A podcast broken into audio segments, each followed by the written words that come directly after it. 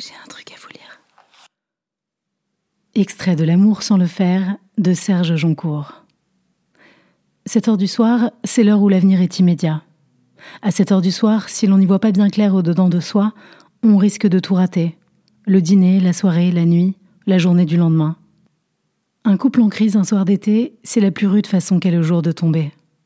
Il étira les jambes, pencha la tête en arrière, flottant dans un de ces moments où il n'y a plus de questions, de ces instants tissés de filaments de bien-être. Pour la première fois de sa vie, il explorait ce moment-là du jour où l'aujourd'hui bascule vers demain.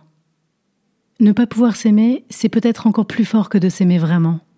Peut-être vaut-il mieux s'en tenir à ça, à cette très haute idée qu'on se fait de l'autre sans tout en connaître, en rester à cette passion non encore franchie et à cet amour non réalisé mais ressenti jusqu'au plus intime.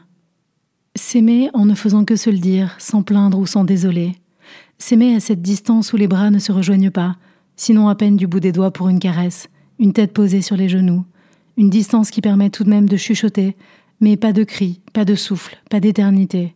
On s'aime et on s'en tient là. L'amour sans y toucher. L'amour, chacun le garde pour soi comme on garde pour soi sa douleur. Une douleur, ça ne se partage pas. Une douleur, ça ne se transmet pas par le corps.